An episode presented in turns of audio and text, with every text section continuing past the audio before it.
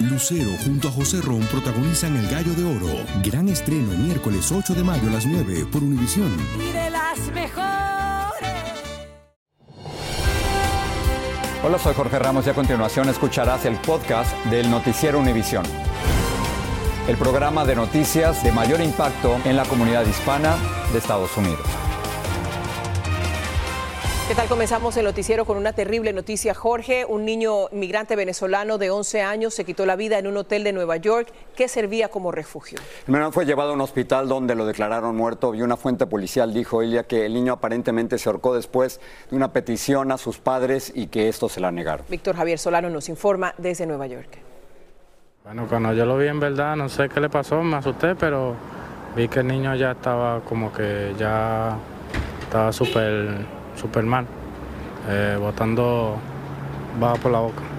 Entonces la señora le había, le había desarmarrado, le había suelto y enseguida fue, a- o sea, fue a llamarle al guardia. El guardia sí le ayudó, le bajaron, pero ya estaba, ya bajó inconsciente el joven. Son los testimonios de residentes de este refugio para solicitantes de asilo en Manhattan. Relatan los dramáticos momentos de este lunes cuando una joven madre encontró a su hijo de solo 11 años ahorcado en el pasillo de la entrada del edificio. Aunque las autoridades todavía no confirman que se trató de un suicidio, uh, 11 year old child uh, was found with, you know, uh, with the shoelace around his throat. el alcalde neoyorquino dijo que el menor fue encontrado con cordones de zapatos alrededor de la garganta. Como era de esperarse, el trágico incidente tiene consternados a los residentes del refugio que alberga a familias con niños. Porque imagínese perder a un niño en un país desconocido que nosotros no somos de aquí. Es, es muy triste, muy triste. Desde la primavera del 2022, alrededor de 140 mil solicitantes de asilo han llegado a Nueva York y cerca de 66 mil están en el sistema de refugios de la ciudad. De confirmarse que el niño de 11 años se quitó la vida, sería el tercer caso de suicidio desde que comenzó la oleada de solicitantes de asilo a la ciudad de Nueva York. En septiembre del año pasado, una madre colombiana de 32 años se suicidó en Queens y dejó dos niños huérfanos en el refugio. En diciembre del mismo año, un joven solicitante de asilo colombiano también se quitó la vida en un refugio del mismo condado. La prioridad para detectar problemas de salud mental debe estar en los niños, dice este psicólogo. es fundamental darle prioridad a los chicos y a los jóvenes, porque ese aparato psíquico no está todavía formado y no tiene los recursos de supervivencia o de resiliencia que tiene ya un adulto. Informando desde la ciudad de Nueva York, Víctor Javier Solano, Univisión. Y ahora una tragedia que se repite, una madre hondureña que huía de la violencia doméstica y su hijo murieron ahogados al tratar de cruzar el río Bravo de México a Estados Unidos. Poco después ambos fueron enterrados en el pueblo donde salieron. Y ahí, en Honduras, está Claudia Mendoza. Durante toda la noche el pueblo entero los esperó. Hasta que en hora de la madrugada, dentro de estos ataúdes, regresaron Yesenia Castro y Jefferson, su hijo de nueve años. Es un momento muy difícil. Sabemos que esto no lo esperábamos nosotros, esta tragedia que iba a acontecer, pero esto es así. En los primeros días del mes de septiembre, esta madre y su niño salieron de Senalaca, un pueblo del Empira occidente de Honduras. Yesenia dejó al cuidado de su familia a su hija de siete y se fue con Jefferson, huyendo de la violencia que sufría de su pareja. duros para nosotros, porque sabíamos que los teníamos lejos y no sabíamos si ellos los íbamos a enterrar o iban a venir o cómo, pero hoy le doy gracias a Dios porque ya los tenemos con nosotros acá. En estas imágenes que grabó el coyote que contrataron para llegar hasta los Estados Unidos, se observa cuando Yesenia y Jefferson van tomados de la mano mientras comienzan a cruzar el río Bravo. Minutos después, la corriente los arrastró. Jefferson murió en el acto y aunque Yesenia sobrevivió, tres días después falleció. Duele mucho que el niño no tenía ninguna necesidad de que fuera a dejar su vida a mitad camino por ir buscando un sueño mejor. Acongojados por ambas muertes, la gente del pueblo acompañó al sepelio a la familia de Yesenia, sin asimilar aún cómo una mujer tan laboriosa y su pequeño hijo fallecieron de una forma tan cruel. Todos muy tristes porque ah, lo extrañamos porque jugábamos pelotas con él y jugábamos de cualquier cosa. Tres meses después de haber salido de su pueblo natal y en medio de la tristeza y el llanto que generan estos eventos, Yesenia y su hijo fueron sepultados en el cementerio de esta localidad. Era madre de Jefferson. Y así finaliza la historia de Yesenia y Jefferson, una madre y su hijo que huían de la violencia doméstica sin sospechar que al enfrentarse a la ruta migratoria encontrarían la muerte. En Lempira, Honduras, Claudia Mendoza, Univisión. Sueños convertidos en pesadilla. La administración Biden dijo estar dispuesta a ceder en muchas exigencias de los republicanos sobre política migratoria. Lo hará a cambio de que el Congreso apruebe una ayuda por miles de millones de dólares para Ucrania, Israel y Taiwán. Pero activistas pro inmigrantes temen que esas concesiones sean un golpe para los que buscan refugio en este país. Edwin Pitti nos informa desde Washington. Cuando parecía que la visita a Washington del presidente ucraniano Vladimir Zelensky sería en vano, la Casa Blanca dice estar dispuesta a apoyar gran parte de lo que han pedido republicanos a cambio de un paquete de ayuda para Ucrania. The border is an absolute catastrophe, and this is because of the policies of this White House and this administration. We had 12,000 illegal crossings las nuevas medidas de largo alcance darían autoridad a agentes fronterizos para expulsar a migrantes sin procesar sus solicitudes de asilo. Reviviría la política de la era Trump conocida como Título 42 y suspenderían la ley de asilo. Cambiar la definición de asilo en este país sería absolutamente un caos inmoral para el país que decimos que somos. La administración Biden lleva semanas tratando de negociar en el Congreso un paquete por 100 mil millones de dólares que incluye ayuda militar para Ucrania, Israel y Taiwán, además de dinero para fortalecer la seguridad fronteriza. Republicans and only Republicans are holding everything up because of unrealistic maximalist demands on the border. La preocupación para grupos pro inmigrantes está en que la Casa Blanca respaldaría la expulsión acelerada a inmigrantes sin audiencias judiciales, sobre todo si no solicitan asilo y si no pasan sus entrevistas iniciales. Además, autoridades migratorias podrían ordenar la detención de aquellos migrantes que se les permite la entrada a Estados Unidos para esperar que sus casos sean resueltos. Demócratas en el Congreso no están contentos con el anuncio. Si somos un país de inmigrantes, entonces tenemos que reconocer que la economía de este país está determinada en nuestra habilidad de recibir a la gente Zelensky culminó su agenda aquí en Washington con una conferencia de prensa conjunta en la Casa Blanca con su homólogo el presidente Joe Biden. Él habló sobre cómo en Ucrania se está luchando por la libertad de los norteamericanos, mientras que Biden dijo que recalca el compromiso por parte de los Estados Unidos, pero el enfoque sigue estando en el paquete de ayuda que sigue estancado dentro del Congreso. Vale la pena recalcar que ahora tendremos que ver si las concesiones que la Casa Blanca ha dicho va a apoyar con respecto a inmigración logrará en obtener votos por parte de republicanos dentro del Senado. Soy Edwin Pitti en vivo desde Washington. Jorge. Edwin, gracias por la información. El ex congresista George Santos, expulsado del Congreso y acusado de varios delitos, está negociando un acuerdo con la Fiscalía para evitar ir a juicio. Santos asistió ya a una audiencia preliminar, pero rehusó hacer comentarios a la prensa. La Junta Directiva de Harvard decidió hoy mantener en su puesto a la presidenta de la universidad, Claudine Gay, pese a su polémico testimonio en una audiencia sobre antisemitismo en el Congreso. Allí, Gay evitó condenar los llamados al genocidio del pueblo judío que hicieron manifestantes pro-palestinos en la universidad. Esto provocó que muchos pidieran su destitución. Kate Cox, la madre de 31 años a quien la Corte Suprema de Texas le revocó el permiso de una jueza para hacerse un aborto, salió hoy de ese estado. El fiscal Ken Paxton dijo que el caso de Cox no califica en la excepción médica establecida por la ley. Marlene Guzmán tiene el informe completo. En medio de una intensa batalla legal, Kate Cox se ve la necesidad de marcharse de Texas para continuar con sus planes de interrumpir su embarazo, desafiando así la decisión de la Corte Suprema del Estado de bloquear la orden de la jueza de Austin la semana pasada que le otorgaba el permiso de someterse a un aborto en Texas.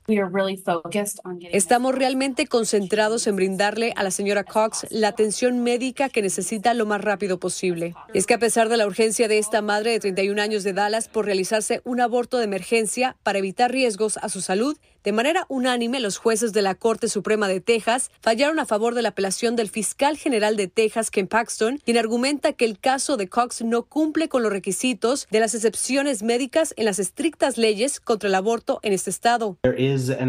Existe una excepción en la ley de Texas que permite condiciones que ponen en peligro la vida o condiciones cuando una función corporal importante está en peligro. El médico admitió esto ante el tribunal, que este caso no encajaba en esta definición. Y es que según el Centro de Derechos Reproductivos, la ginecóloga de Cox le advirtió que si continuaba con el embarazo, sabiendo que su bebé viene con un defecto congénito terminal, correría en riesgo su salud y futura fertilidad. Organizaciones que apoyan el derecho al aborto veían una luz de esperanza entre las duras restricciones al aborto en este estado, pero esta suspensión representa un nuevo golpe a su constante lucha. Que entonces Kate tenga que ver sufrir y morir lentamente a su, a su bebé después de que nazca.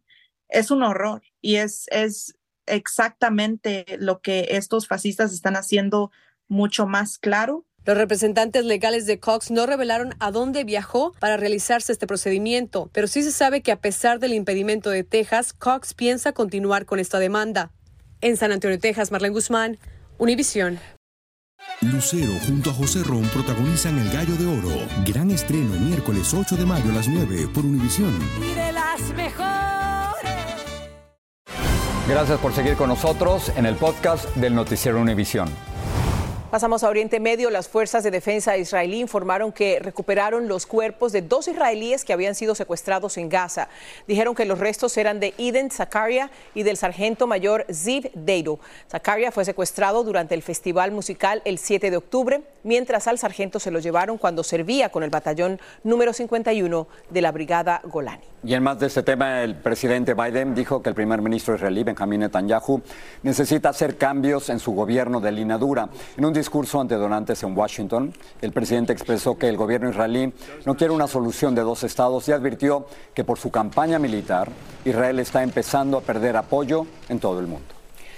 Vamos a hablar de economía. La inflación en los Estados Unidos no creció mucho. Los precios al consumidor aumentaron solo 0.1% en noviembre, llegando a 3.1% en los últimos 12 meses. La gasolina bajó 6% en noviembre, controlando un poco la inflación.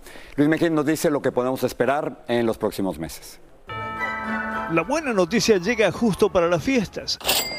El problema es que muchos todavía no sienten los beneficios de una menor inflación. Creo que no, todo se, se siente igual, se siente igual, el mismo los mismos pre los precios incluso han subido más. En parte tiene razón. Seamos claros, los precios no están bajando. Una inflación menor significa que están aumentando menos que en el pasado.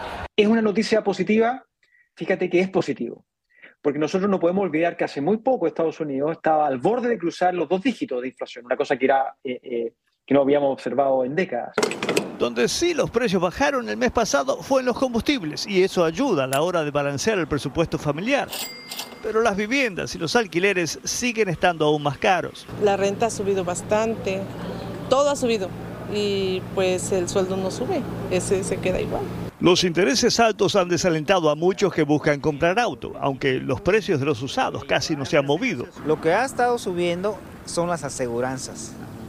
Ahora es más barato pagar un carro que la aseguranza. En resumen, no todo es perfecto, pero económicamente hablando, estamos mejor que hace un año atrás. Yo te diría que estamos a puertas de tener, eh, de tener este, este problema relativamente controlado, no resuelto, pero relativamente controlado. Y aunque las mejoras se hacen esperar, hoy al menos hay esperanzas. Pues yo pienso que sí, la verdad que uno siempre tiene que tener la fe en Dios y la confianza en de que todo se va, se va a mejorar. Los nuevos datos sobre la inflación llegan en el primero de dos días de reuniones en los que los directores del Banco Central deciden si aumentan o no los intereses. El anuncio se realizará oficialmente mañana. La expectativa es que no habrá cambios. En San Francisco, Luis Mejía, Univisión. Un borrador de recomendación de un organismo gubernamental afirma que los doctores deben intervenir para ayudar a los niños que sufren de obesidad. La Fuerza de Tarea para Servicios Preventivos recomienda que los niños mayores de 6 años con obesidad reciban terapia con psicólogos. Casi el 20% de los menores estadounidenses tienen lo que se llama alto índice de masa corporal, que es la medida usada para determinar esta condición. Según un reciente estudio, el consumo de wasabi, además de ser un antiinflamatorio, está relacionado con la mejoría de la memoria. La investigación se realizó en la Universidad Japonesa de Tohoku con varias decenas de adultos y comprobó que los que ingirieron wasabi mostraron una mejoría del 18% en su capacidad para aprender y retener información. Bien, por el wasabi, senadores demócratas pidieron al gobierno federal que exija que en los vuelos las aerolíneas lleven medicinas en contra de ataques de alergia. Un estudio mostró que ocurren emergencias médicas en uno de cada 604 vuelos y que casi el 2% de ellas son reacciones alérgicas. Hoy 12 de diciembre se celebran los 492 años desde la aparición de la Virgen de Guadalupe en México. En una entrevista con N+, el Papa Francisco envió un mensaje a los devotos de la Virgen y habló sobre su estado de salud. Dice que ya tiene lista su salida de cena, aunque sigue planificando más viajes pastorales. Lourdes del Río tiene la información. Durante este 2023, el Papa Francisco ha estado delicado de salud en más de una ocasión. ¿Nos tenemos que preocupar o cómo se siente usted? Sí, un poquito sí, pues necesito que recen por mi salud. ¿Eh? La vejez no viene sola. ¿eh? La vejez no se maquilla. Bueno, me siento bien, me siento mejorado. A veces me dice el médico que soy imprudente, porque tengo ganas de hacer y de moverse, entonces son buenas señales. No, estoy bastante bien. Se sabe que el pontífice argentino tiene una carta escrita lista para ser ejecutada sin necesitar a dejar su puesto. En todo caso, que no fuera la muerte quien decidiera por él. Dijo que por ahora no ha pensado utilizarla. Eso sí, con su característico sentido del humor, dijo que ya preparó su salida de este mundo. Estuve con el ceremoniero preparando el rito de, de los funerales del Papa, lo simplificamos bastante. Aseguró que según se lo prometió a la Virgen, sus restos reposarán fuera del Vaticano. Quiero ser enterrado en Santa María Mayor. Ah, sí.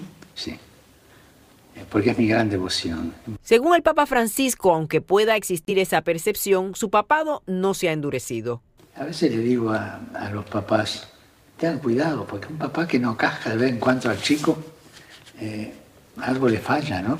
A veces hace falta alguna reprimenda, pero la gente es muy buena acá adentro. Reconoció que la edad y la salud le han puesto algunos límites en cuanto a viajes se refiere. Está asegurado una Bélgica, ese ya está asegurado. Y hay dos largos pendientes, ¿no? Una Polinesia y otra Argentina, ¿no? que están ahí pendientes, veremos cómo se va la cosa. Sobre el tema de inmigración, fue directo y tajante. Hay una ley que es humana y cristiana. Al migrante hay que recibirlo, acompañarlo, promoverlo e integrarlo.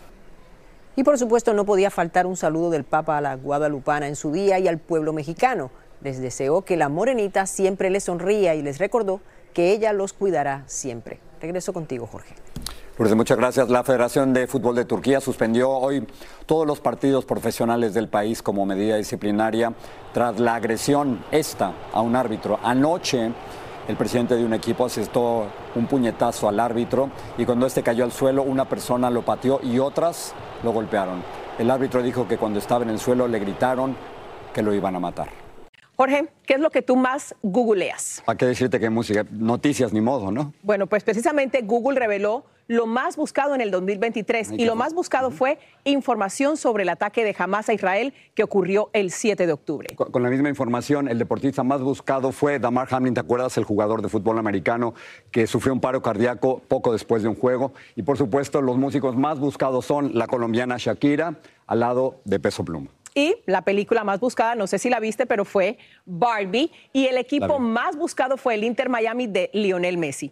Ni tú, ni yo aparecemos en la búsqueda de 2023. Vamos a hablar un poco del cambio climático y de todos los impactos que está teniendo en, todo el planeta.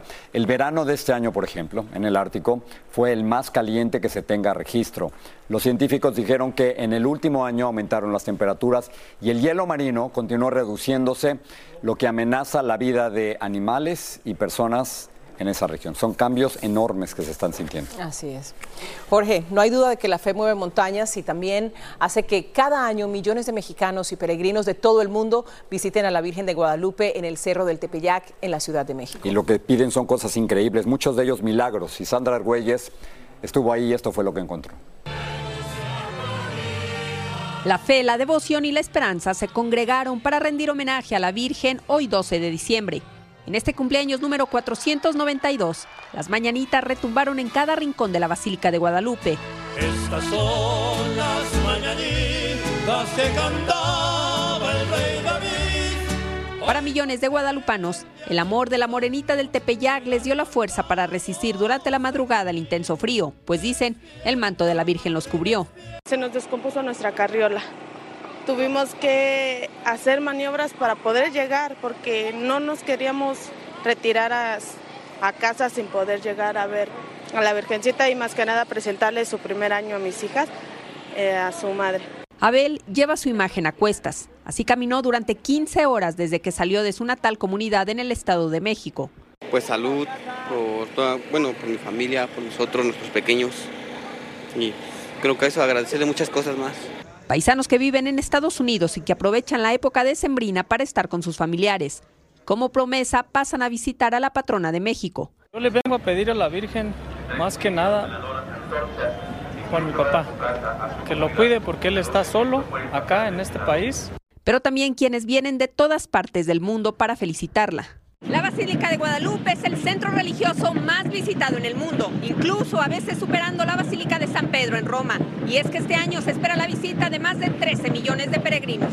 Es por ello que muchos quieren verla al menos unos segundos para que les conceda algún milagro. Otros llegan para agradecerle los favores recibidos, pero todos unidos por el mismo amor hacia ella. Desde la Ciudad de México, Sandra Argüelles, Univisión. E-, esas imágenes y el, impactante poder de la fe, ¿no? Así es. El, creer en algo y estar convencidos de que la Virgen se los va a cumplir. Sí, y que salen de, de la Basílica agradeciendo por los favores que han recibido de parte de la Virgen. Con esto los dejamos. Gracias. Buenas noches. Buenas noches. Así termina el episodio de hoy del podcast del Noticiero Univisión. Como siempre, gracias por escucharnos.